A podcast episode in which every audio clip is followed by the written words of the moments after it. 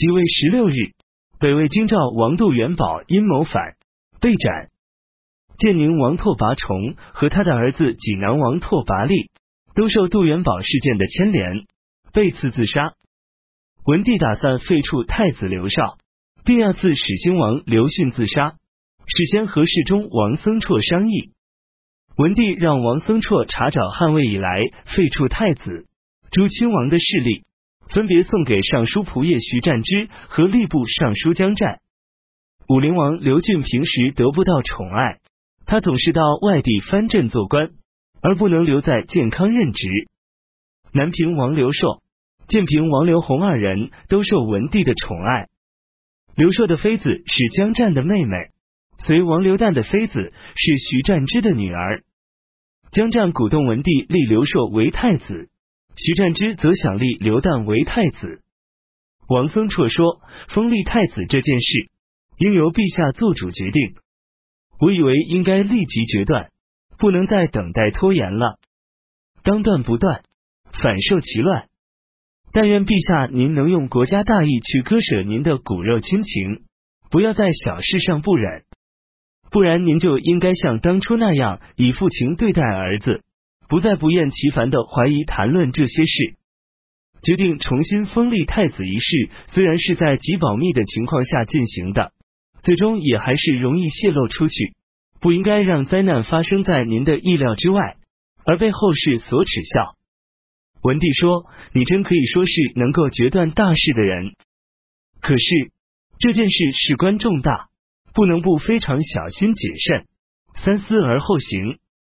而且，彭城王刘义康刚刚去世，我这样做，别人将会说我是不再有慈爱之心的人了。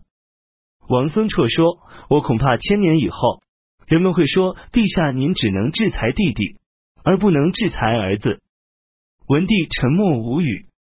当时，江湛也一同陪坐。出了宫门后。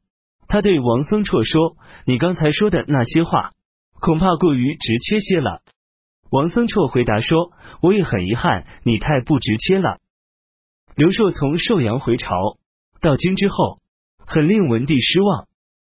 文帝打算封立刘宏为太子，可是他又担心不符合长幼次序，因而商议许久也决定不下来。每天夜里。文帝都要跟徐湛之秘密商谈，有时甚至是整天整夜。文帝还经常让徐湛之亲自举着蜡烛，绕着墙壁进行检查，唯恐有人窃听。文帝把这一计划告诉了潘淑妃，潘淑妃告诉了刘迅，刘迅骑马飞奔去告诉了刘绍，刘绍于是立刻和他的心腹对主陈叔儿及詹帅张超之等人谋划制造叛乱。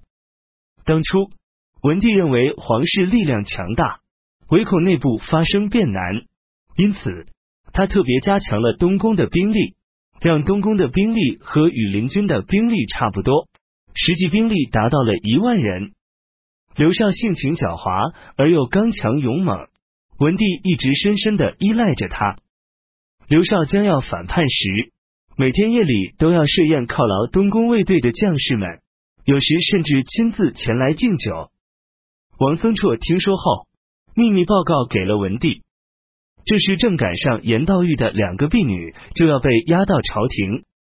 癸亥一物夜晚，刘少伪造了文帝的诏书，说鲁秀图谋反叛，命令你清晨守住宫门，率领重兵入宫。刘少又命令张超之等集合起平时特别豢养的士卒二千多人。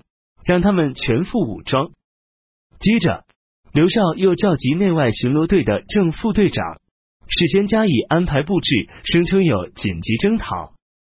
这天深夜，刘绍传唤前中庶子右军长史肖斌、左卫帅袁术、中舍人殷仲素和左金弩将军王正建一同进入东宫。刘少涕泪横流，坤对他们说：“主上听信别人的谗言。”要把我治罪废黜，我自己反省并没有什么过失，不能被别人冤枉了。明天一早，我就该做出一件大事，希望你们和我共同努力。说完，刘少就从座位上站了起来，向在座各位下拜。大家听后都极为惊愕震撼，没有谁敢于回答。袁叔和肖斌都说，自古以来都没有过这样的事情，希望再好好考虑考虑。刘少听后不禁勃然大怒，板起面孔。肖斌一看，感到害怕，就和其他人一起说：“我们自当竭尽全力执行您的命令。”袁叔听后，斥责他们说：“你们以为殿下是真要这样吗？殿下小时候曾经得过疯病，大概是疯病发作了。”刘少听后更是怒不可遏，斜着眼睛看着袁叔说：“我的事能不能办成？”袁叔回答说：“你现在处在绝对不会被人怀疑的地位，怎么能做不到呢？只是担心你在做成之后会被天地所容，大祸也会马上随之而来。假使真有这种打算，还可以收回。”左右之人把袁叔拉出去说：“这是什么事？怎么可以说半途而废呢？”袁叔从太子刘少那里回来后，反复琢磨，绕着床铺来回走动。直到四更才上床睡觉。甲子二十一日，皇宫宫门还未打开，刘少身穿朝服，内穿戎装，乘坐化轮车，与萧斌一同乘坐。侍卫随从们和平时入朝朝见的样子一样。刘少派人急急忙忙的去叫袁叔，袁叔此时正在沉沉入睡，不肯起床。刘少将车停在奉化门第，不断派人前去催促。袁叔慢腾腾的起床了，来到刘少乘坐的车的后边。刘少让他登上车，袁叔又推辞不肯上去。刘少命令左右斩了袁叔。宫门打开，刘少从万春门进去。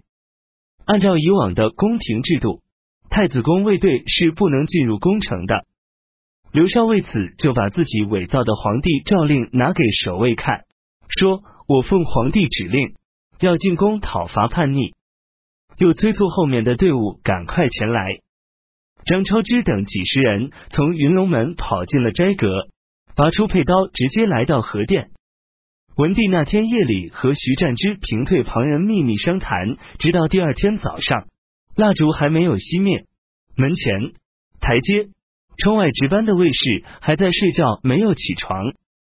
文帝看见张超之进来了。立刻举起身旁的小鸡来抵挡，五个手指全部被砍掉了。于是张超之就把文帝杀了。徐占之大吃一惊，起身向北窗奔去，还没有打开北窗，士卒们就杀了他。